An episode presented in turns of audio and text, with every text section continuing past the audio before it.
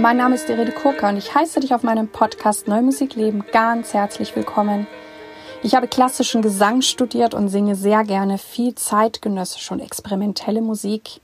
Und wenn du gerne mehr über mich erfahren möchtest, schau bitte auf meine Webseite www.irenekurka.de. Dort lade ich dich ganz herzlich ein, meinen Newsletter, der monatlich erscheint, zu abonnieren. In diesem Podcast geht es um Themen rund um die neue Musik. Ich teile mit dir Hintergründe, Insiderwissen und bringe dir die Menschen aus der neuen Musikwelt näher. Ich bin Kooperationspartnerin der NMZ. In der heutigen Interviewfolge habe ich als Gast die Komponistin Carola Obermüller. Und Carola Obermüller hat in diesem Jahr den Heidelberger Künstlerinnenpreis erhalten. Ich habe mit ihr natürlich über sehr viele spannende Themen gesprochen und hier nun das Interview mit Carola Obermüller. Hallo liebe Carola, liebe Carola Obermüller, ich heiße dich ganz herzlich in meinem Podcast Neue Musik Leben willkommen. Dankeschön, das freut mich sehr. Ja, wir haben ja heute einen ganz besonderen Anlass, weil du bist die diesjährige Preisträgerin des Heidelberger Künstlerinnenpreis. Dazu möchte ich dir als erstes mal gratulieren. Und Dankeschön. Ähm, die Preisverleihung hat ja schon stattgefunden. Wie, wie, wie habt ihr das jetzt gemacht? Wir sind ja noch in diesen Corona-Zeiten. Da muss ja wahrscheinlich wieder alles anders gemacht werden. Aber ich weiß, dass etwas stattgefunden hat. ja, genau. Also erstmal war so ein bisschen die Frage, verlegen wir das ähm, auch wie alles andere? Ähm, aber da sich sowieso alles schon überall staut, ähm, war dann die Idee des Theaters, dass wir das als Livestream machen. Und ähm, da es natürlich ähm, eine Uraufführung beinhaltet hat, das beinhaltet nicht immer eine Uraufführung, aber doch fast immer ein Orchesterstück. Ähm, Deswegen waren dann irgendwie ganz viele Tests natürlich notwendig. Das ganze Orchester ähm, hat sich getestet und alles mit FFP2-Masken und so weiter. Ähm, und dann äh, wurde eine äh, Firma engagiert, die Livestreams professionell ähm, macht. Und ja, der Deutschlandfunk kam zum Aufnehmen. Das macht, wird immer ähm, gemacht bei dem Künstlerinnenpreis. Also das ging eigentlich alles ganz reibungslos über die Bühne. Es gab aber im Vorfeld natürlich ähm, mehrfach irgendwie ähm, Aufregung, weil es ist natürlich schon so, wenn da irgendwie einer einen positiven Test hat oder eine, dann ist die ganze Sache äh, in Gefahr. Und ähm, die äh, Dirigentin kam, Anu Tali kam geflogen aus ähm, Tallinn, Estland. Auch da war unklar, wird das jetzt wirklich ähm, gehen. Es gibt ja für einige Länder mittlerweile Reisebeschränkungen und so weiter. Und ich kam aus USA geflogen. Und wir mussten natürlich alle in Quarantäne. Die Anutali dann im Hotelzimmer in Heidelberg, die hat dann einen Kühlschrank hingestellt bekommen und musste sich da oben, wie sie sagt, im Turm hat sie dann fünf Tage aufgehalten. Ähm, also es ist alles ein bisschen irre irgendwie, aber so ist es halt. Und wir haben es tatsächlich hingekriegt. Der Cellist kam aus Berlin, der musste jetzt nicht in Quarantäne, aber auch das ist ja irgendwie nochmal ähm, extra aufregend ähm, in diesen Zeiten. Ähm, ja, und der Livestream ähm, äh, wurde dann vom Theater äh, und von dieser Firma da ähm, eben eingestellt. Den konnte man dann verfolgen und den kann man auch immer noch anschauen, jetzt im Nachhinein. Ähm, genau, Teil der Preisverleihung sind ja dann auch noch weitere Leute, die mussten auch, glaube ich, alle getestet werden. Der Bürgermeister oder Kulturbürgermeister, wie er heißt, in Heidelberg, der kam auch. Und der Intendant und der Generalmusikdirektor, die waren dann alle anwesend. Und aber sonst war natürlich niemand da. Das ist, ähm, kennt man ja aus anderen Livestreams. Es ist schon gespenstisch still dann nach dem Konzert. Da fehlt, da fehlt ein Klang. Ja, ja. Also Gratulation und gut, dass das geklappt hat mit der Reiserei und ich wünsche natürlich auch, dass die Rückreise auch wieder klappt. Es ist ja ein Künstlerinnenpreis. Ähm, was bedeutet es für dich, so einen Künstlerinnenpreis zu bekommen? Oder hast du das Gefühl, braucht es so Komponistinnenpreise oder braucht es auch eine Frauenquote? Wie siehst du das? Ja, ich glaube, die braucht es tatsächlich. Ähm, das habe ich die Jahre über immer wieder ähm, äh, erfahren. Also zum Beispiel kriege ich nach wie vor äh, immer mal ähm, E-Mails, die mir irgendwelche Wettbewerbe ankündigen, die ich doch bitte an meine Studierenden weiterleiten soll. Und ähm, da ist ganz oft die Jury einfach komplett männlich, zum Beispiel jetzt nur äh, ein Beispiel. Und ähm, das sind jetzt nicht nur Deutsche, das sind auch italienische, spanische, französische, US, ähm, woher auch immer. Und ähm, oder ähm, wenn man die Konzertprogramme sich anschaut, ähm, ist es nach wie vor einfach ein traurige, eine traurige kleine Quote. Ich habe gerade heute früh von einer ähm, neuen Statistik äh, gehört, ähm, die ist auch in meiner E-Mail.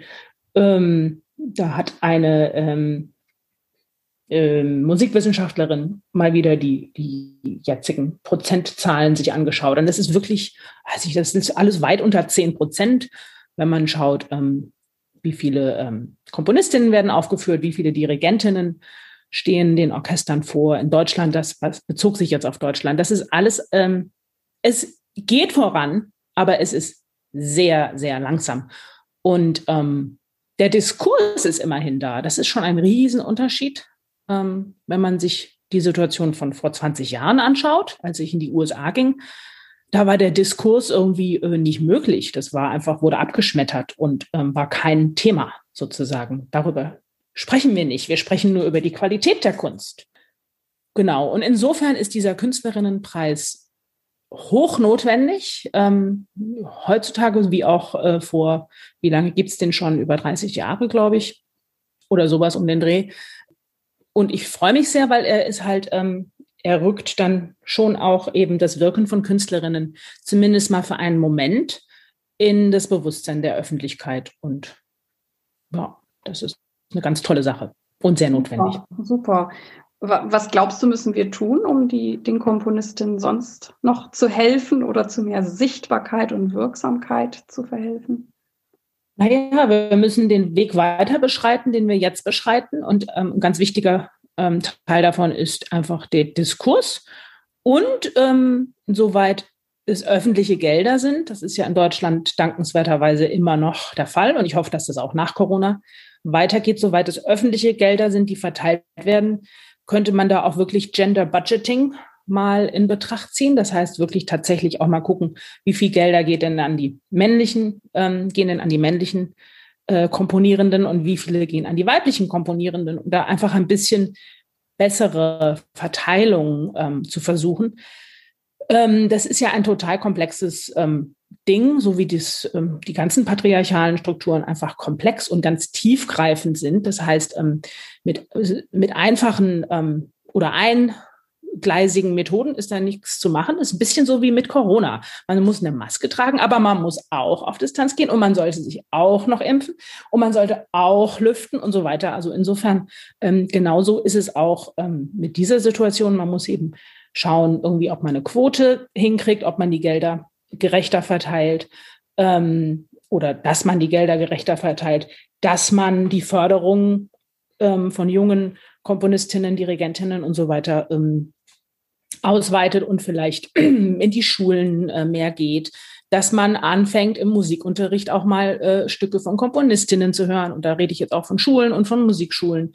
Ähm, ich erlebe das äh, am Beispiel meiner Kinder. Ähm, die sind beide natürlich vorwiegend in Albuquerque, New Mexico, ähm, haben die Musikunterricht, aber auch hier. Und wenn wir dann längere Zeit hier sind, in beiden Ländern ist es so, beide haben, ich glaube, ich glaube, der Samuel hat ein Klavierstück von einer Komponistin gespielt, die hat irgendwie so einen pädagogischen ähm, Band, ganz schöne Stücke. Ähm, Helen Marley heißt die, war mir vorher nicht bekannt und das war's.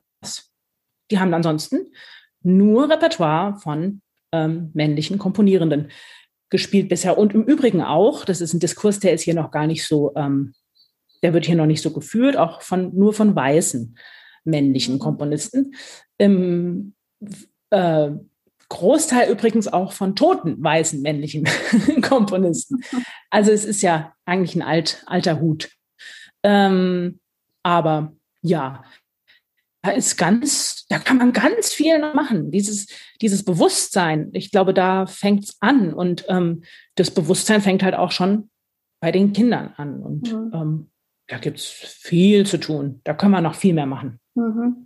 Und wie, wie war das dann für dich selber, deinen Platz zu finden? Ich meine, ich habe dich immer als sehr selbstbewusst erlebt und du warst ja auch schon früh äh, super aktiv und es haben sich tolle Sachen für dich ergeben. Aber wie hast du dich dann so gefühlt oder war das überhaupt Thema für dich? Ja, doch, das war Thema. Das war eigentlich schon früh, schon in meiner Schulzeit Thema. Da hatte ich, da war ich in der Kinderkompositionsklasse und da gab es tatsächlich ein paar Mädels, aber keine von denen hat dann Musik, also Komposition studiert. Das war dann, ähm, neben mir waren das dann nur ähm, quasi ähm, Komponisten, die auch in der Kinderklasse waren. Und ähm, ja, da damals ähm, habe ich schon quasi angemerkt, dass das ja in den Konzertprogrammen irgendwie ganz traurig ist. Und da war das so, dass dieser Diskurs eigentlich abgeschmettert wurde, beziehungsweise ähm, sehr, ähm, ja, äh, so ein bisschen äh, irgendwie äh, unverhältnismäßig ähm, aggressiv geführt wurde, so auch von allen Seiten, ähm, wahrscheinlich mich äh, eingeschlossen. Und ähm, es war ähm, nicht immer ein Thema. Also ich habe hab, ähm, in meinem Leben viel Förderung erfahren und viel von meinen männlichen Lehrern. Da bin ich auch sehr dankbar und glücklich. Ähm, ich hatte ja dann auch Lehrerinnen später. Das war alles ähm, wunderbar und ähm, aber wenn ich ich bin natürlich dann auch mit aus dem Grund ähm, in die USA gegangen, weil das, ich war dann schon später im Studium wirklich allein auf weiter Flur als weibliche Komponierende. Ähm, und es war ach, anstrengend. Ich musste dann auch immer irgendwie, ich war so eine Exotin und musste irgendwie immer nur ähm, darüber auch sprechen, beziehungsweise es wurde irgendwie dann, äh, weiß ich nicht, im Rahmen von, von irgendwelchen Förderern, zum Beispiel das Indien-Institut München, mit denen hatte ich mal eine Zeit zu tun. Das war auch toll. Die haben mich nach Indien geschickt. Das war super. Aber zum Beispiel äh, war das ein anonymer ähm, Wettbewerb und dann ähm, da war Subin Meta mit beteiligt und dann kam irgendwie raus, sie hat das Stück, das sie ausgewählt haben, ist von einer Komponistin und dann war irgendwie erstmal hier der Skandal, weil wie können wir können doch keine Frau jetzt so eine junge Frau allein nach Indien schicken, das geht ja gar nicht. Seit wann gibt's denn Komponistinnen? Das haben wir ja, damit haben wir nicht gerechnet. Also es war sehr schwierig irgendwie. Ähm, und dann, ähm, das war eine ganz komische Atmosphäre. Es war halt wirklich alles sehr altbacken da in der, in der Führung, ähm, in der Leitung dieses Indien-Instituts. Es waren wirklich sehr nette Menschen, aber sie haben, sie konnten mit einer Komponistin irgendwie nicht umgehen, so recht. Und es ist dann alles über die Bühne gegangen. Es hat dann schon geklappt, aber es war irgendwie so ein extra Ding. Und ich hatte da keine Lust auf Dauer. Ich wollte irgendwie ähm, so einfach nur quasi als musikmachender Mensch behandelt werden. Und ähm, ja, das war mit ein Grund. Äh, ich lernte dann so ein bisschen die Szene in den USA kennen und ähm, dann hatte ich halt auch äh, das Angebot da zu promovieren und das habe ich dann gerne angenommen, weil ähm, es gab mir die Möglichkeit, mal ein bisschen so eine Pause zu machen von diesem doch damals noch sehr engen deutschen Verständnis ähm, von Komponistinnen. So. Ja, in der Genderforschung sind die, glaube ich, viel, viel weiter als wir ne? und machen das schon viel, viel länger. Das war, glaube ich, auch schon zu meinen Studienzeiten gab es das und ich glaube, diese, diese Fächer gab es hier noch gar nicht in Deutschland. Ne? Also, dass man sich überhaupt damit befasst oder das mal analysiert. Und ähm, das kann ich total verstehen. Gleichzeitig ist ja auch in Amerika noch viel zu tun. Ähm, oh ja, oh ja, ganz viel. Ist, also bei weitem überhaupt nicht besser jetzt insgesamt. Das ist einfach anders, würde ich sagen. Mhm. Und natürlich ist es ja auch traurig, anders, weil die Kultur gar nicht so verankert ist in dem Sinne, auch überhaupt nicht so gefördert wird. Deswegen bin ich ja ganz viel in Deutschland nach wie vor. Ich bin in beiden Ländern. Mhm. Aber ähm, ja, in dem Moment, wo ich dann äh, zum Promovieren in die USA gegangen bin, war das für mich so ein bisschen so eine kleine Pause von dem von den Kämpfen, die ich hier so hatte. Die waren jetzt nicht täglich und so weiter, aber sie waren schon, es war so, so eine Grundstimmung. So. Sehr interessant. Jetzt möchte ich gerne noch ein bisschen weiter ausholen. Ähm, möchte auch von dir wissen, wie du überhaupt zur neuen Musik gekommen bist. ja, hm, ich bin zur neuen Musik gekommen, weil ich zur Musik gekommen bin. Also das ist, war irgendwie für mich nicht so eine Trennung. Ähm, ist aber amüsant, weil ähm, ich als Kind eigentlich schon quasi neue Musik gemacht habe, ohne es zu wissen, dass man das so nennt. Und das fing an, das fing an und ähm, ich weiß gar nicht, ob es einen Anfang hatte. Es war so, so, so nahtlos irgendwie. Das war eigentlich einfach ein erweitertes Spielen, das so wie Kinder spielen, das Spielen ähm, mit Klang. Und das war ähm, insbesondere mit einem Kumpel, den ich damals hatte, mit dem zu zweit haben wir, äh, wir hatten da so alte Sampler irgendwie, das waren ja alles die, was war das denn? Das waren die späten 80er. Ähm, dann äh, haben wir damit irgendwie rumexperimentiert. Später hatten wir da noch so eine einfache Videokamera und der hatte einen, ähm, also der, äh, dessen El seine Eltern waren getrennt und sein ähm, Vater, der machte irgendwie so eine frühe Filmmusik irgendwie. Ähm, ich weiß genau, ich habe das nicht weiter verfolgt, aber der hatte dann solche ähm, Kassetten ähm, und die haben wir uns angehört. Das war dann also sehr so äh, spannendes äh, ähm, äh, Zeug, was man irgendwie so für kleine Krimis dann wohl verwendet hatte. Und da waren wir auch sehr inspiriert von. Dann haben wir also auch Kinderkrimis sozusagen, also wir fanden, haben die natürlich nicht Kinderkrimis, das waren ordentliche, richtig ernstzunehmende Krimis, haben wir dann irgendwie uns ausgedacht und auch gefilmt und die Musik dazu. Also es war eigentlich ein Gesamtkunstwerk. Und es ist witzig, dieser ähm, Kumpel von damals, der ist, äh, der macht jetzt Schlager. Ah, okay. Also ja, ist auch in der Musik geblieben, aber. Ist in der Musik geblieben, aber es ist irgendwie eine andere Richtung. Es ist wirklich lustig.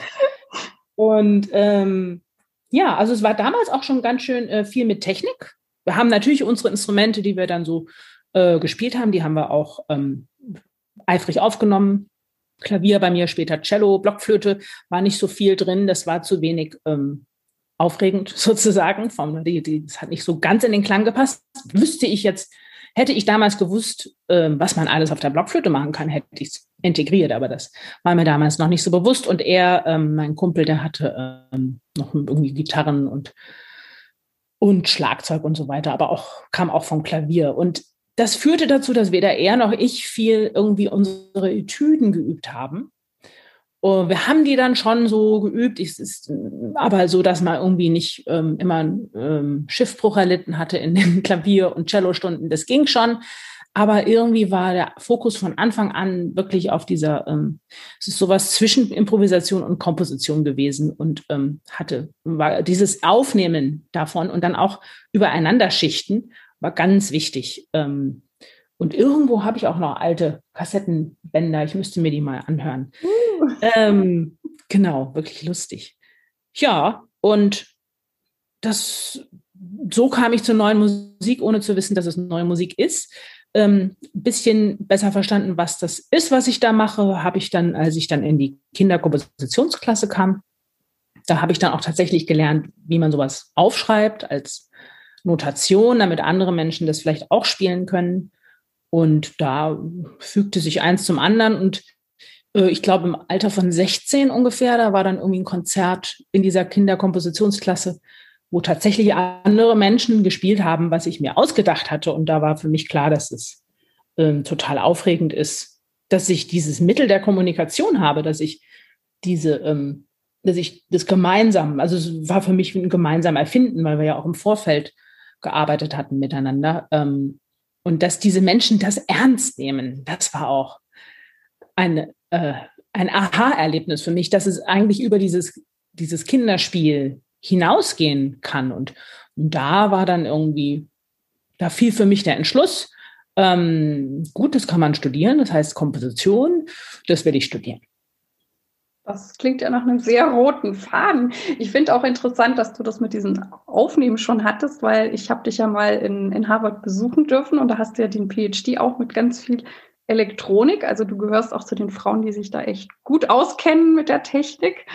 Und der Prozess war ja auch irgendwie spannend, weil ich glaube, ich kam an, dann hast du noch was von mir aufgenommen, hast es parallel zu dem, was wir schon einstudiert haben, bearbeitet, damit es dann zum Konzert auch fertig war. Also das war äh, ja, spannend, auch vom, vom zeitlichen. Einiges auch ein bisschen knapp, glaube ich, aber war, war richtig cool. Genau. Was schätzt du an Interpreten besonders in der Zusammenarbeit? an Interpreten und Interpretinnen schätze ich besonders, ähm, wenn sie neugierig sind und Lust haben darauf, was zu machen mit mir oder generell mit Komponisten und Komponistinnen und ähm, wenn äh, eine Begeisterung, eine Grundbegeisterung da ist und ähm, ja, Experimentierfreude, vielleicht auch sogar äh, Lust darauf, so äh, eigenes einzubringen. Ich schätze es sehr, wenn die mir was, ähm, wenn ich was lernen kann. Und ähm, ja, also eine ganze Menge. Äh, ich könnte da wahrscheinlich jetzt noch weitere ähm, Dinge finden. Aber das sind, glaube ich, so die im Großen und Ganzen die, ähm, die wichtigen. Dinge und ähm, ähm, es ist auch wirklich so, dass die meisten, mit denen ich ähm, einen Draht habe, dann äh, entwickeln sich da relativ schnell auch Freundschaften und so.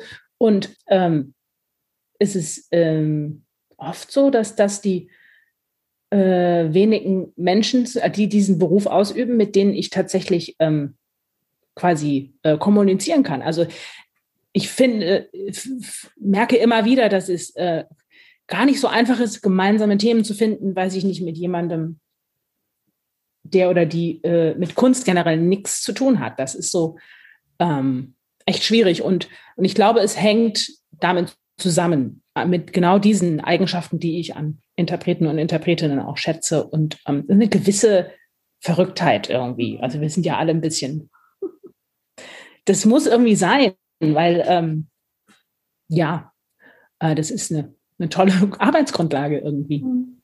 Ja, ich glaube auch immer, ich sage auch immer, Neugierde ist total äh, wichtig oder war, war für mich auch immer so wichtig, äh, neue Klänge zu erforschen. Gut, bei mir ist ja anders. Ich führe sie dann aus und ich brauche euch, dass ihr mir gute Sachen schreibt. Genau. Ach, du kannst es auch ohne. Das habe ich schon mitbekommen. Ich kann auch improvisieren, genau. Aber ja. ich, verlasse, also ich gebe mich auch gern euren guten Ideen hin, weil ihr das ja sehr gut könnt. Ähm, genau, ich bin Sopranistin und ich weiß ja, dass du auch einiges für die menschliche Stimme geschrieben hast. Und da interessiert mich natürlich immer, was bedeutet es für dich, für die menschliche Stimme zu schreiben und was sind gegebenenfalls Herausforderungen? Ähm also ich finde es ähm, total toll, für die menschliche Stimme zu schreiben, unter anderem auch, weil ich alles selber ausprobieren kann. Das liebe ich sehr. Ich habe jetzt ja, gerade dieses Cello-Konzert ähm, geschrieben und das war auch eine Freude, weil ich ja das Cello, ähm, ich komme ja vom Cello und dann konnte ich alles ausprobieren. Und bei der menschlichen Stimme ist das natürlich immer so. Und wenn es eine männliche ist, dann kann ich das nicht alles komplett in der Tonhöhe ausprobieren, aber trotzdem doch nah dran. Ähm, äh, das Unlimitierte, das ist, äh, das ist es gibt eigentlich keine Grenzen in dem Sinne bei der menschlichen Stimme. Die kann alles. Alles, was wir uns halt in unserem ja wahrscheinlich doch begrenzten Vorstellungsvermögen vorstellen können. Und die Instrumente kommen quasi alle von der menschlichen Stimme. Sie sind alle davon irgendwie, sind Weiterleitungen davon sozusagen. Ähm, das finde ich total aufregend. Da gibt es ganz viel zu erforschen. Ja, dann natürlich die Möglichkeit, mit Text zu arbeiten. Das hat fast, das ist sonst einfach schwierig. Das ist immer bei den anderen, zum Beispiel, wenn ich eine Flöte habe, kann ich natürlich den Text da rein ähm, sprechen oder flüstern oder so. Ähm, das geht schon. Bei vielen anderen Instrumenten geht es nicht wirklich so. Das ist dann immer so was irgendwie extra, was mit dem Instrument weniger zu tun hat. Und bei der Stimme ist es einfach ein, eine Komponente, die ein Teil davon ist. Und dadurch kriege ich ja auch eine Bedeutungs Ebene. Dadurch ähm, kann ich dem eher abstrakten Medium des Klangs ähm, diese Bedeutung hinzufügen. Auch das finde ich total spannend, da auch ähm, dieses riesige Feld von sehr klarer Bedeutung zu gar keiner Bedeutung und äh, ähm, Assoziationen ähm, erzeugen. Ja, diese, dieses äh, riesige Feld zu ähm, erforschen ist total schön. Hm, natürlich, wenn ich jetzt zum Beispiel was für Musiktheater komponiere, habe ich natürlich ähm, damit zu tun, dass äh, wenn ich jetzt Tonhöhen vorschreibe, dass Sängerinnen und Sänger natürlich diese Tonhöhen irgendwie, die brauchen ein Gerüst, in dem sie sich bewegen können. Das ist ähm, immer wieder eine, also ich finde es aber eine schöne Herausforderung. Ähm, da muss ich mit dran denken beim Komponieren. Da kann ich nicht einfach irgendwas ähm, machen und dann davon ausgehen, dass das vom Himmel fällt. Also ich weiß das auch immer sehr zu schätzen, das, was du sagst, dass, dass du das auch selber ausprobierst. Ich finde, das, das merken wir Interpretinnen oder auch Sängerinnen sofort. Und das ist dann auch in der Zusammenarbeit sehr, sehr schön, weil das irgendwie eine andere Grundlage gibt. Und ähm, weil du auch Musiktheater angesprochen hast, ich werde ja auch manchmal von Komponistin, Komponistin gefragt, gibt es irgendwie was, was wir wie schreiben können, dass es vielleicht irgendwie leichter ist oder leichter in den Kopf geht. Und was ich dann auch oft sage, und ich meine, dass, dass ich das oft auch bei deinen Stücken, die ich gesungen habe, erlebt hat, wenn es möglich ist, also dir ist es oft gelungen, hast du es dann in einen Viervierteltakt reingekriegt, zwar trotzdem irgendwie komplexe Rhythmen, aber ich habe immer das Gefühl, es ist vor allem, wenn du dann, ähm, ja, du hat, kannst zwar den Dirigent visuell sehen, aber sonst ne, bist du ja in der Rolle. Und da fand ich das immer viel angenehmer, wenn ich so einen durchgängigen Puls habe, an dem ich dann alles aufhänge, als wenn ich noch so, oh, jetzt kommt wieder ein Taktwechsel und dies und das. Also das, das gebe ich auch immer so weiter. Ich will jetzt nicht sagen, dass das, vielleicht ist das auch nicht bei jeder Musik möglich, aber das ist mir bei dir immer sehr positiv aufgefallen. Ja, schön. Genau, das ist eigentlich total wichtig, denn auch das ähm, ist es ja, das ist, fängt, findet ja alles auswendig statt. Auch das ähm, vergessen Komponistinnen und Komponisten gern mal. Also ich merke das in der Arbeit mit den Studierenden oder wenn wir ähm, für unser kleines Festival irgendwie Partituren anschauen. Da gibt es tatsächlich ähm, vieles, was man, was ähm, aus dem aus dem Denken des Komponierens quasi herauskommt in die Partitur und dann aber eigentlich nochmal noch mal einen weiteren Filter durchlaufen müsste, damit es wirklich auch ähm, gedacht ist von der Perspektive der Sängerin und des Sängers. Und sowas wie Taktwechsel sind eben total, ähm, das ist ein ganz, das ist wichtig. Ich bin sehr froh, dass du das ähm, sagst, denn ähm, so kriegen wir vielleicht ja einfach Sa Sachen, also einfach Partituren vielleicht auch mal hin, die ähm, einfach an Stadt- und Staatstheatern ähm, gerne auch ähm, einstudiert werden, weil ähm, wenn du dann einen wahnsinnigen ähm, eine Hürde hast, ähm, die es einfach den Leuten, die am Haus beschäftigt sind, so schwer macht, dann sowas einzustudieren, das ist ja irgendwie kontraproduktiv. Das ist ja schade. Mhm. Und vieles kann man, wie du sagst, man kann ganz viel einfach anders notieren. Notation ist nur ein Kommunikationsmittel und mhm. ähm, es ist nicht das Kunstwerk an sich sozusagen. Und da könnten wir, das ist oft irgendwie mühsam als Komponistin und Komponist, aber das können wir tatsächlich ähm, auf uns nehmen und sollten auf uns nehmen, dass wir dieses Kommunikationsmittel zu etwas machen, was auch wirklich kommuniziert und nicht das Gegenteil. Also was ich ja auch immer sage oder feststelle, ich meine, ich bekomme ja auch viele Noten und arbeite mit vielen Leuten zusammen und es gibt halt ähm, Komponistinnen, die, die mir wirklich super Material geben, also wo ne, die Noten, die sind lesbar, die sind irgendwie in einem vernünftigen Format. Also eigentlich total banale Dinge, aber die sind so, dass ich mich wirklich mit diesen Noten an mein Klavier, wo ich einstudiere, hinsetzen kann und sofort loslegen kann. Ich kriege aber auch manchmal Noten, da kann ich entweder irgendwas nicht lesen oder es ist irgendwie so, keine Ahnung, da muss ich oder ich muss mir erstmal was zurechtkleben, wo ich erstmal eine Vorarbeit machen muss oder ich muss noch irgendwas transponieren oder was weiß ich, ähm, das kann ich machen. Aber ich sage dann immer, Leute, in der Zeit, wo ich das jetzt mache, sollte ich eigentlich das Stück schon üben. Und wenn ich das Stück üben würde, wäre es am Schluss besser, als wenn ich jetzt sozusagen mit der Organisation oder mit dem, was da jetzt vielleicht irgendwie nicht mir nicht so ideal gegeben wird. Und das ist halt auch immer was, was ich zu bedenken gebe. Das ist ja, wir haben ja alle nur so eine sage ich, limitierte Zeit, in der ich dann ein Stück einstudiere und der Komponist, die Komponistin entscheidet, bin ich noch mit diesem Nebenkram beschäftigt oder bin ich halt wirklich right on? Und, äh, genau. und natürlich macht es mir auch mehr Spaß, wenn ich weiß, ich kann loslegen, als wenn ich denke, oh, jetzt musste das noch irgendwie, nee, das geht so gar nicht, das musst du jetzt also irgendwie anders legen. Oh, diese Stimme verstehst eigentlich auch nicht, was das ist. Okay, erstmal ne, damit beschäftigen. Und ähm, genau, jetzt bist du ja auch äh, Professorin für Komposition, eben in, an der University of Albuquerque. Was heißt das jetzt? New Mexico. University of New Mexico. Ah, okay, genau. aber sie ist in Albuquerque. ah, die okay. ist in Albuquerque. Okay, University aber of sie ist auch an anderen, die ist an anderen Standorten auch, ist ein riesiger Bundesstaat. Deswegen heißt sie University of New Mexico und wie unsere ähm, wie sagt man, Präsidentin gerne sagt, University for New Mexico. Okay, cool. Dann haben wir das jetzt klar. Dort unterrichtest du.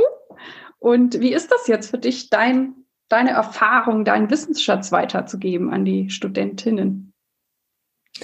Das ist toll, das mag ich sehr. Ähm, ich begegne da ja auch völlig unterschiedlichen Menschen. Auch sehr spannend für mich als in Deutschland aufgewachsene ist ja, dass ähm, ganz viele ähm, da quasi einfach kulturell komplett anders aufgewachsen sind als ich. Das genieße ich sehr. Und ähm, dann entstehen da oft ganz spannende ähm, Dialoge und ähm, ja, einfach schöne Begegnungen. Und ähm, ich unterrichte da also äh, fast nur Komposition, ganz viel im Einzelunterricht, also wie an der Musikhochschule. Ähm, ich mache auch Orchestration, also Instrumentation. Ähm, da begegne ich dann auch ähm, Studierenden, die jetzt nicht auf Komposition spezialisiert sind. Auch das ist total schön und super. Und äh, es entstehen auch eigentlich durch diesen Standort dann äh, ganz oft ganz spannende Projekte, wo es auch um die Kultur dort geht. Also zum Beispiel gibt es da eine eine von vielen Legenden, ähm, Ja Llorona. Das ist ähm, im spanischen ähm, Kulturbereich auch angesiedelt, aber es ist wirklich auch spezifisch für New Mexico. Das ist so eine, äh, eine Legende von einer Frau, die ähm, quasi als Untote am, am Fluss wandelt.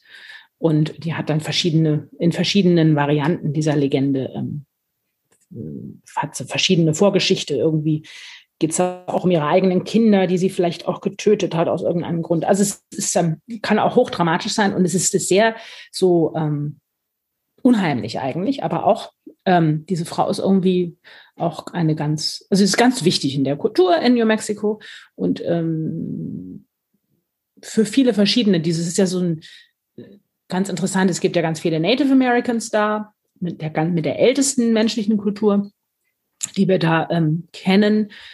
Die, ähm, das ist einer von zwei Bundesstaaten in ähm, USA, wo die auch tatsächlich noch in äh, ähm, guter äh, Zahl vorhanden sind sozusagen. Sonst in anderen Bereichen sind sie vertrieben worden oder getötet worden. Ähm, und hier in New Mexico ähm, sind die noch da und in Alaska sind sie auch noch da und prägen die Stadt und prägen das Bundesland und prägen die Kultur. Und die habe ich auch immer wieder als Studierende. Und dann gibt es ja auch die alte spanische ähm, Kultur, die Hispanics, die sind auch oft irgendwie, ähm, also diese Kulturen haben sich auch vermischt. Auch, das merkt man auch beim Essen, das ist auch ganz einzigartig. Das Chili ist da ganz besonders. Das ist wie, wenn man hier Wein ähm, ähm, verköstigt, da verköstigt man dort Chili und die Kenner und Kennerinnen können dann sagen, wo das gewachsen ist, ähm, wann es geerntet wurde, ähm, welche Art und so weiter. Also völlig wahnsinnig, das ist ganz toll. Ja, und ähm, zum Beispiel solche, solche Legenden, die halten dann auch mal Einzug in irgendwelche Kompositionsprojekte. Ähm, das ist jetzt nur ein Beispiel, die ja Jorona. Ähm, gibt so viele andere und da, da, lerne ich ganz viel. Das ist total toll. Und dann ähm, gibt es ja ähm, gibt's auch mehr noch einfach quasi Riten, die jetzt mit christlicher Kultur nichts zu tun haben. Auch die sind immer wieder ein Hintergrund von irgendwelchen Kompositionsprojekten und dann gibt es ganz automatisch ähm, auch so eine Verbindung von, weiß ich nicht, Tanz und äh, Musik oder ähm, Film, Fotografie. Das ist, sind auch ganz, ähm, ganz aktive ähm, Departments bei uns. Ähm, da finden sich die Studierenden zusammen und machen, ohne dass ich da jetzt was sagen müsste, ähm, ähm, einfach quasi so kleine Gesamtkunstwerke und ähm, ja, aus, aus ihrer eigenen Kultur heraus. Und das ist, ähm, das genieße ich sehr. Das ist sehr, mhm. ähm, sehr schön, eine schöne Arbeit. Ja, klingt kreativ und sehr spannend. ja, wir haben ja jetzt schon erfahren, genau, du komponierst, du hast eine Familie, du bist Professorin. Wie wuppst du alles? Wie ist dein Zeitmanagement und kannst uns irgendetwas empfehlen? Na, da bin ich die Falsche. das Zeitmanagement ist nicht gut. Das, äh, da, hm, das werde ich vielleicht kurz vor meinem Tod dann vielleicht rausgefunden haben oder auch nicht. Also es verlegt sich ganz viel in die Nacht was dann dazu führt, dass ich dann oft müde bin und dann bin ich auch schlecht gelaunt.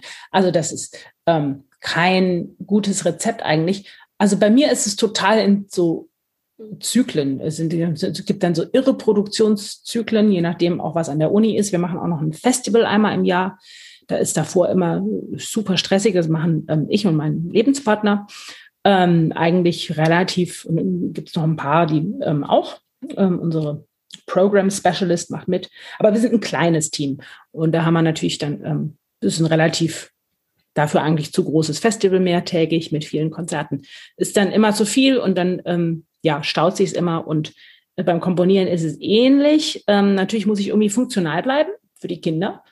Ähm, das ist ganz gut. Also ähm, Kinder bringen durch, also es ist natürlich total toll, mit Kindern zu leben, aber auch für das Zeitmanagement gar nicht schlecht, weil man ist dann so ein bisschen weniger, äh, man wird, man muss ein bisschen weniger wahnsinnig sein, so im, im Alltag. Man muss irgendwie die Dinge auf die Reihe kriegen. Aber ja, im Prinzip ist es so, dass ganz für, über viele Jahre, also da ist irgendwie sowas wie Urlaub haben wir eigentlich ganz selten gemacht. Das so, wo man irgendwie Sightseeing gemacht, das gibt's fast gar nicht. Das bedauere ich ein bisschen. Das möchte ich eigentlich gerne irgendwie integrieren, auch für die Kinder, weil die sich sehr interessieren, mal dieses oder jenes zu sehen. Und das haben wir viel zu wenig gemacht. Und ähm, es fällt halt, sowas fällt halt irgendwie hinten runter oder auch wenn in so irren Produktionsphasen fällt auch hinten runter, dass wir mal irgendwie als Familie mal einen Spaziergang machen. Das ist dann gar nicht. Das ist dann nur irgendwie ohne ohne Peter oder ohne mich oder, oder gar nicht. Ähm, ja, also von daher, das ist irgendwie ein bisschen so ein Dauerbrenner-Thema, was ich noch nicht so richtig auf die Reihe gekriegt habe. Ähm, bisher hat immer alles Klopf auf Holz irgendwie trotzdem geklappt, aber es ist, ähm, ich wünsche mir da echt äh, ein bisschen mehr Durchblick oder wahrscheinlich muss ich einfach öfter Nein sagen. Ich glaube, so, nur so geht's dann, ähm, wenn mir die anderen Dinge, wie zum Beispiel mal gemeinsam spazieren gehen, wenn die mir doch wirklich wichtig sind und das sind sie, dann ähm, geht es nicht anders, als einfach woanders was wegzulassen. Und wofür bist du derzeit dankbar? Für sehr viel bin ich dankbar. Ähm, wir machen tatsächlich auch als Familie beim Abendessen. Das kriegen wir dann doch hin, gemeinsam Abend zu essen. Das ist mir auch sehr wichtig. Das ist so ein bisschen das einzige Feste am Tag auch jetzt in dieser Corona-Zeit, da machen wir immer so eine Dankbarkeitsrunde. Ach, schön. seit vielen Jahren, ja, oh. genau. Die Kinder wachsen ja auch ohne ähm, Religion auf und insofern ist es ein bisschen ein Ersatz. So ähm, finde ich total wichtig. Dankbarkeit ist also zum einen eigentlich eine Selbstverständlichkeit. Also, also fängt an, dass ich dankbar bin für diese Erde, die uns ähm, ernährt. Ähm, und ähm, insofern, ähm, ja, also eine Selbstverständlichkeit, aber auch etwas, was man sich immer wieder bewusst machen muss und soll, finde ich. Ähm, ich bin dankbar für ähm, ja, Gesundheit, das kommt ganz oft. Auch gerade jetzt. Ähm, ich finde, wir können alle dankbar sein, wenn wir diese Pandemie überleben. Ähm, und ja, ähm, dankbar dafür, dass ich nach wie vor Arbeit habe. Auch das ist dankbar dafür, dass ich ein Dach über dem Kopf habe und dass ich zu essen habe. Das sind alles Sachen, die sind jetzt wahrscheinlich doch ein bisschen ähm, ähm, deutlicher geworden wegen dieser Pandemie. Ähm, dankbar für Frieden, dankbar, dass wir nicht in einem Krieg leben müssen. Also da ist es wahnsinnig viel. Das, da kann ich jetzt noch zwei Stunden aufzählen. Aber natürlich ähm, ähm, auch dankbar jetzt äh, wieder auf die Musik bezogen. Ähm, zum Beispiel, dass wir dieses Konzert machen konnten, dass ich ähm, Gelegenheit hatte, in der letzten Zeit trotz Corona doch immer wieder auch ähm, Sachen zu hören, die ich mir ausgedacht habe, mit Menschen zu arbeiten. Ähm, das ist toll, dafür bin ich sehr dankbar. Mhm. Und Ähm, ich bin auch dankbar, ähm, wenn es ja jetzt nicht perfekt funktioniert, zum Beispiel, dass in Deutschland, ähm, dass sie doch ganz stark versuchen zu sorgen für die Kultur und zu sorgen für Musikerinnen und Musiker, indem sie Gelder bereitstellen. Und auch wenn das wirklich nicht alles perfekt ist, das ist doch, das finde ich total toll. Und da mhm. ist zum Beispiel Deutschland, ähm, ähm, es gibt ein paar andere Länder, die das auch tun, aber jetzt verglichen mit USA, das ist klasse hier. In den USA ist das alles irgendwie Privatinitiative und viel weniger äh, gut organisiert. Die Leute ähm, müssen teilweise ihre Berufe wechseln. Das ist ja hier sicher auch so, aber eben nicht in diesem Ausmaß. Und mhm. dafür bin ich sehr dankbar, dass es, dass es in Deutschland irgendwie doch einigermaßen funktioniert. Mhm. Und wer oder was hat dich am meisten geprägt oder inspiriert? Oh, das kann ich gar nicht so genau sagen. Also ich hatte ähm, mh, ja immer unheimlich viel Glück in meinem Leben. Ähm, auch dafür bin ich übrigens sehr dankbar. Ähm, und ich hatte sehr viele Lehrerinnen und Lehrer und zu, also ich hatte auch ein paar, die ich jetzt dann längere Jahre hatte, vor allem am Anfang, die haben mich schon sehr geprägt. Also angefangen bei meinem dem Lehrer meiner Kindheit, Kurt Meiering, und dann Volker Blumenthaler, bei dem ich in Nürnberg studiert habe, ähm, auch Adriana Hölzki und Theo Brandmüller. Ich würde sagen, die vier sind so die, mit denen ich am intensivsten studiert habe. Und ähm, als ich eben quasi äh, noch wirklich ähm, eine junge Studentin war, aber ähm, auch andere die, die danach kamen, haben mich auch sehr geprägt. Ähm, wie gesagt, durch die Promotion und da, da war so ein Wechsel, dann hatte ich dann ganz viele verschiedene Einflüsse. Das war ganz toll, verschiedene ähm, Ideen. Aber ähm, natürlich, eigentlich fängt es ja mit meiner Familie an. Die hat mich natürlich total stark geprägt. Meine Eltern, meine vier Schwestern, ähm, dieser bunte Haushalt, die sogenannte Patchwork-Familie, in der ich aufgewachsen bin, ähm, ganz stark. Ähm, geprägt und in bunter, vielfältiger und generell toller Weise einfach. Ähm, ja, und nicht zuletzt auch einfach äh, Kunstwerke und auch ähm, Musiken, die fasse ich unter Kunstwerke oder auch ähm, Literatur, auch das einfach quasi gefasst als Kunstwerke, denen ich so begegnet bin und natürlich die dementsprechend die Autorinnen und Autoren, ähm, über die Jahre. Und das ist ähm, immer noch was, was, das geht weiter. Also da ähm, ähm, komme ich auf irgendwelche Ideen oder ich finde es so toll, dass es, ähm, dass ich es irgendwie integrieren äh, möchte in meine eigene Komposition. Ähm, ach, auch da kann ich jetzt, da fällt mir noch ein, was mich auch sehr prägt, ist natürlich der Ort, an dem ich mich befinde. Der hm. schlägt sich immer in meine äh, in, in, der, in, der, in, den Klängen nieder, die ich so ähm, komponiere, erdenke. Ähm, ja, und das ist, da ist New Mexico ganz wichtig. Da ist, dann hatte ich auch einen Arbeitsaufenthalt in, ähm, in Indien. Das war ganz wichtig. Es war natürlich auch die Musik dort, aber schon auch ähm, die Umgebung, diese Gerüche, unglaublich, diese Gewürze und sowas habe ich nie seitdem nicht mehr erlebt. Ähm, oder auch ähm, andere Arbeitsaufenthalte, wo, die, ähm, wo ich länger war. Das findet sich dann auch manchmal direkt in irgendwelchen Titeln. In Amsterdam hatte ich was äh, komponiert, da ging es dann ganz viel um den Wind. Den hatte ich so vorher auch nicht ähm, erlebt, so als Beispiel. Und vielleicht zu guter Letzt natürlich mein ähm, Partner, der Peter, äh, auch Komponist. Ähm, wir, wir beeinflussen uns irgendwie gegenseitig im täglichen. Manchmal komponieren wir auch und ähm, das ist total toll, weil wir ähm, ja äh, einfach gegenseitig dann Brainstorming machen oder weiß ich nicht, diskutieren. Das ist ähm, toll. Und, und, ganz bestimmt, ähm, das kann ich gar nicht so genau sagen, wo ich da aufhöre und wo er da anfängt sozusagen im Sinne von ähm, Ideen und so, weil da spinnen wir ganz viel gemeinsam. Ähm, deswegen ist es wahrscheinlich mhm. vielleicht im Moment äh, in dem Sinne der größte Einfluss. Mhm. Und was bedeutet es für dich, sich treu und authentisch zu sein in dem Musikbusiness und wie gelingt dir das? Ähm, ja, das ist, ähm, eigentlich hat es, glaube ich, damit zu tun, das komponieren zu dürfen, was ich komponieren möchte.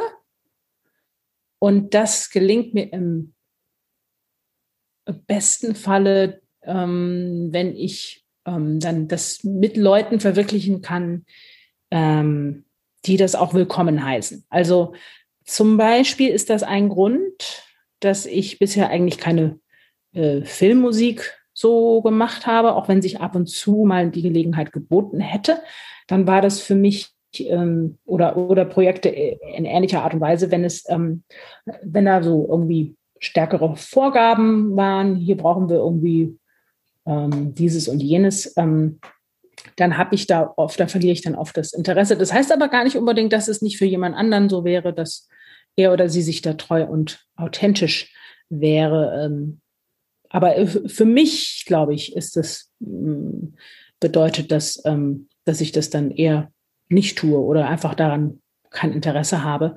Ähm, in der Arbeit mit Studierenden, finde ich, ist dieser, diese Frage sogar, ähm, taucht häufiger auf. Also ähm, es ist gar nicht so einfach. Ich habe zum Beispiel im Moment einen Studierenden, der möchte eigentlich am liebsten nur irgendwie Bach-Inventionen schreiben. ähm, und das ist gar nicht so einfach. Der findet, dass es sein authentisches ähm, Ich ist sozusagen. Er ist die Reinkarnation von Johann Sebastian und er möchte das weiterführen.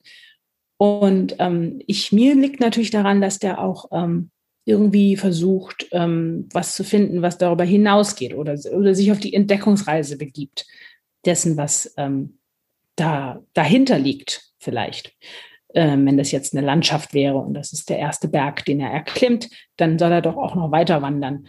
Und, ähm, und da ist es so ein bisschen eine unlös, im Moment unlösbar. Ich bin gespannt, wie das weitergeht, weil ähm, ich glaube, für ihn ist es ganz im Innersten authentisch, das zu tun, was er da macht.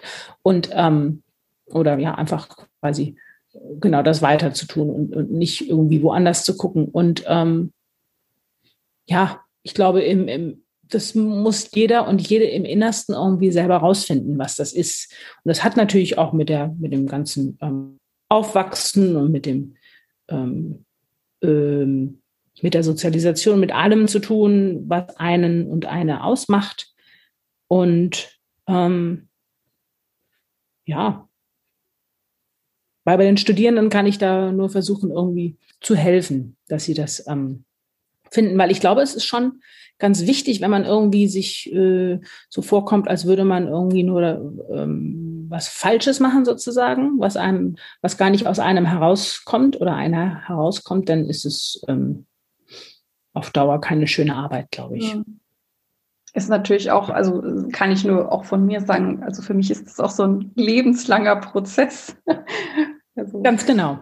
Das ist total, und es ändert sich auch ab und zu. Genau, weil ich mich ja auch selber besser kennenlerne und dann weiß, ah, das bin ich oder das bin ich jetzt und, ähm, und auch so dann diesen Mut zu haben, ja eben nicht irgendwie irgendwelchen Leuten äh, gefallen zu müssen oder so. Also ja. ich habe festgestellt, oh, ja. umso mehr mir das egal ist und ich einfach mein Ding mache, ähm, dass das für alle Beteiligten viel besser ist.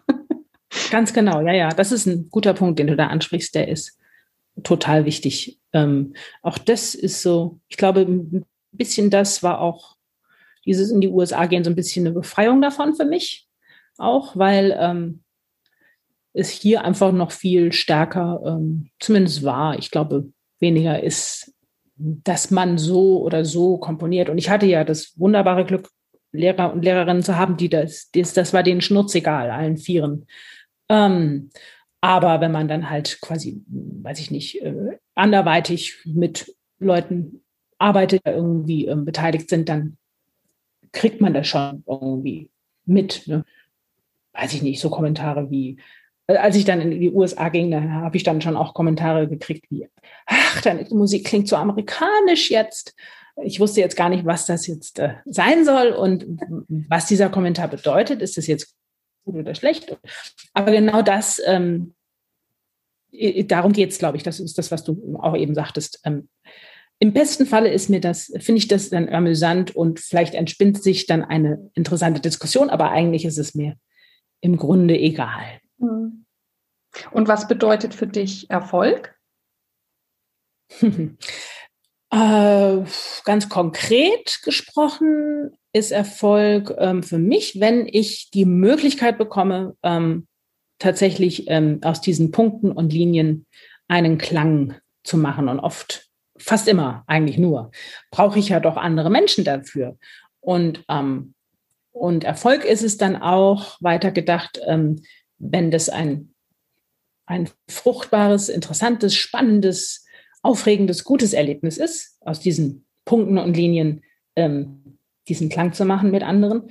Ähm, ja, das ist so ein, das ist dieser, diese Art von Erfolg ähm, äh, führt dazu, dass ich dann Lust habe, das nächste Projekt zu machen. Wenn es so nicht wäre, also ich kann, ich denke manchmal dran, es gibt ja auch in der Vergangenheit, äh, weiß ich nicht, Schubert und andere, die tatsächlich komponiert haben und ähm, das nicht gehört haben. Also bei Schuberts Sinfonien zum Beispiel finde ich sehr beachtlich und ähm, könnte ich mir so im Moment nicht vorstellen. Vielleicht Vielleicht ändert sich das noch, aber ähm, ich glaube, ich, da würde mir die Motivation fehlen. Und insofern ist ähm, dieser quasi Erfolg dann ähm, tatsächlich das zur Aufführung zu bringen und zu proben, ähm, ist für mich auch eine Motivation. Und natürlich ähm, ist ein Erfolg auch, wenn ähm, jemand von einem Stück, das Sie gehört haben oder auch die Partitur gesehen haben, dass es interessant genug ist, mich zu fragen, ob wir was machen wollen, zum Beispiel ähm, zum, gemeinsam. Ähm, auch das ist ein toller Erfolg. Also der ist schon ganz wichtig. Ähm, und aber ich brauche es überhaupt nicht jetzt irgendwie, ähm, weiß ich nicht. Ich habe jetzt keine, keine, wie sagt man, ähm, Basket, ähm, Bucketlist. Ach, nee. Bitte Bucketlist, genau. Das siehst du, das sagst du mir, wie das heißt. Ich bin jetzt schon seit fast drei Wochen hier, jetzt habe ich schon wieder alles Englische vergessen. Ähm, so geht's mir immer. Ich vergesse sogar meine Adresse in den USA und meine Telefonnummer. Und umgekehrt auch. Aber jedenfalls, genau. Ähm, Bucketlist und sowas habe ich jetzt nicht, dass ich hier irgendwie finde, ich müsste jetzt äh, äh, dieses und jenes oder auf diesem Festival irgendwie mal rumtingeln oder so. Ähm, ist mir eigentlich herzlich egal. Mhm. Und hast du eine Vision oder was treibt dich an? Hm, eine Vision. Also das, da schließt sich der Kreis ein bisschen zum Künstlerinnenpreis. Die, das ist ähm, Vision eigentlich mehr so gesamtgesellschaftlich. Fände ich es toll, wenn wir so eine ähm, geschlechtergerechtere Kulturlandschaft hinbekämen. Und ähm, ähm, da, da mache ich gerne, da trage ich gerne meinen Teil dazu bei. Ähm, künstlerisch gesehen habe ich, das ist, glaube ich, sind, glaube ich, irgendwie mehrere verschiedene, also das, das ist ein ganz, ähm, also ja, das ist ähm, gar nicht so gut in Worte zu fassen. Also ich habe schon irgendwie Klangvisionen. Die kann ich aber, die müsste ich jetzt hier mehrstimmig singen. ähm, also ich habe, oder sagen wir mal, ähm, unheimlich viele Ideen, was ich alles noch so ähm, in Klang ähm, verwirklichen möchte. Manchmal mache ich mir dann auch irgendwelche kleinen Notizen, damit ich mich dann wieder dran erinnere. Das sind dann auch so deutsch-englische gemischte Halbsätze, die würde kein anderer Mensch verstehen. So, ähm, ja, und jetzt nochmal quasi aus der Kultur ähm, ähm, heraus, quasi im, im Größeren, ähm, beschäftigt mich natürlich die Klimakrise sehr, einfach weil wir uns alle damit sehr beschäftigen sollten, aber auch ähm, weil meine Kinder natürlich ähm, unmittelbar betroffen sind. Ähm, wir auch, aber meine Kinder noch länger, weil sie noch länger leben werden, im günstigsten Falle. Und ähm, ähm, ja, da fände ich es einfach toll, wenn wir irgendwie ähm, das ein bisschen stärker, also nicht bisschen, bisschen ist das falsche Wort, viel, viel, viel stärker, wenn wir wirklich in den Krisenmodus, so wie wir in der Pandemie jetzt ähm, uns befinden, dass wir da einfach eigentlich nahtlos weitermachen mit der Klimakrise. Ja. ist, ist, ist keine schöne Vision im Sinne von like, ähm, like, da ist jetzt ein englisches Wort reingekommen, im Sinne von, ähm, es ist ähm, unbequem und unangenehm und da wird mit vielen ähm, Einschränkungen ähm, einhergehen, aber ich wünsche mir sehr, dass wir das hinkriegen und dass wir nicht äh, das Leben auf der Erde auslöschen. Mhm. Wow. Okay. Ja, Entschuldigung, das war jetzt überhaupt gar nicht mehr. Da ging es jetzt gerade nicht um Musik, aber ja. Das ist wichtig. alles möglich hier, genau. Wir sind tatsächlich ja. jetzt am Ende des Interviews angekommen und meine letzte Frage an dich lautet: Welchen Tipp möchtest du jungen Künstlern geben? ähm, welchen Tipp? Muss es einer sein oder dürfen es mehrere? Du darfst so viel raushauen, wie du möchtest. äh, ja, also, sie sollen wach bleiben. Und da denke ich jetzt insbesondere auch an die letzten vier Jahre in den USA mit Trump. Das war äh, ging es im Kompositionsunterricht natürlich auch immer wieder darum und ähm, die Gefahr ins Totalitäre zu rutschen und ähm, die haben wir ja hier in Deutschland auch und in ganz Europa. Und ähm, neben der Klimakrise finde ich, das ist eins der brennendsten, wichtigsten Themen. Und das ist was, wo wir Künstlerinnen und Künstler ganz direkt Stellung beziehen können, auch in unserer Kunst. Und ähm, wach zu bleiben ähm, und Stellung zu beziehen. Und ähm, ja, ist, ein, ist was, was ich Ihnen, meinen Studierenden immer ans Herz lege, auch in ihrer Kunst. Ähm, dann ähm, äh, ein anderes, das ist ein Zitat, das kann ich jetzt mal gerade ablesen. Moment. Das ist ähm, was, was ich sehr vorbereitet. Gerne, genau, nee, das ist quasi, weil das ist ähm, ähm, hat eine hier, mit der ich Kontakt hatte letztens, tatsächlich so in ihrer E-Mail immer unten drin stehen. Es ist auch ganz bekannt in meinem englischsprachigen Raum von Mary Oliver. Die schreibt oder hat, ich glaube, sie ist schon gestorben, ganz tolle Gedichte geschrieben und ein, ein Zitat von ihr. Tell me what is it you plan to do with your one wild and precious life? Und ähm, das finde ich ganz schön, ähm, gerade für junge Künstlerinnen und Künstler. Zum einen das One Life, also wirklich ähm, sich darauf zu fokussieren, ähm, dass wir haben zumindest wahrscheinlich nur dieses eine Leben. Und ähm, jetzt, jetzt mach die Sachen, die du machen möchtest, jetzt. Und dann ähm, Wild and Precious Life ist auch ganz wunderbar, finde ich, weil wir sind dort doch tatsächlich, wir, wir sind Menschen und äh, wir sagen immer, wir sind keine Tiere, aber im Sinne von, ähm, ähm, wir dürfen und sollen wild sein und dieses Leben ist ein wildes Leben und das, das quasi zu bejahen und zu umarmen, finde ich total wichtig und total schön. Da ist äh, ganz viel mit allen Schwierigkeiten und allen schweren und traurigen ähm, Dingen. Da ist ganz viel Potenzial, finde ich. Und Precious Life, also das Besondere, das äh, auch zerbrechliche, unwiederholbare. Also das ist einfach, dass wir es nehmen als das Besondere, das es ist und ähm, auch das quasi bejahen. Und, und dann, what is it that you plan to do? Auch dieses, das ist ganz toll, finde ich, im, im Sinne von, ähm, wir haben es in der Hand, wir planen das. Es ist nicht so, dass ich jetzt äh, hier dieses Studium mache oder irgendwie dieses Projekt und dann müssen diese Dinge passieren. Nein, es ist komplett in unserer Hand, ist auch in unserer Verantwortung. Da ist auch ganz großes Potenzial. Und, und da spielt es auch rein, was ich vorher sagte, mit diesem Wachbleiben und diesem Stellung beziehen. Ähm, denn es ist nicht so, dass wir irgendwie als Künstlerinnen und Künstler getrennt sind von den Dingen, die passieren. Ja, deswegen finde ich es ganz wichtig, dass wir irgendwie politisch wach sind und bleiben und, und auch sonst irgendwie eigentlich im besten Falle auch Aktivistinnen und Aktivisten sind. Ja, vielen, vielen lieben Dank, Carola ich danke. mir heute diese Zeit geschenkt hast, dass du so viel spannende und auch persönliche Sachen mit uns geteilt hast. Ich wünsche dir natürlich noch einen guten Aufenthalt in Deutschland, auch eine gute Rückkehr. Gratuliere nochmal ganz herzlich zu dem Preis und freue mich auch, wenn wir uns mal wiedersehen würden. Ja, das würde ich auch sehr schön finden. Das planen wir doch für nach Corona. Da machen wir das. Das wäre doch schön. Ja, danke dir. Ja, sehr schön. Ich danke. Dies war also das Interview mit Carola Obermüller und ich hoffe, du konntest viel für dich mitnehmen. Ich freue mich auf deine Ideen, Anregungen und Zuschriften über E-Mail oder Facebook. Vielen Dank, dass du bei mir eingeschaltet hast.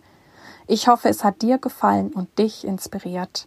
Und ich freue mich sehr, wenn du dir Zeit nehmen kannst, mir und diesem Podcast eine gute Bewertung auf iTunes abzugeben und ihn deinen Freunden und Kolleginnen zu empfehlen. Ich danke dir. Dir alles Gute. Lebe deine Musik, lebe dein Leben und bis zum nächsten Mal. Deine Irene.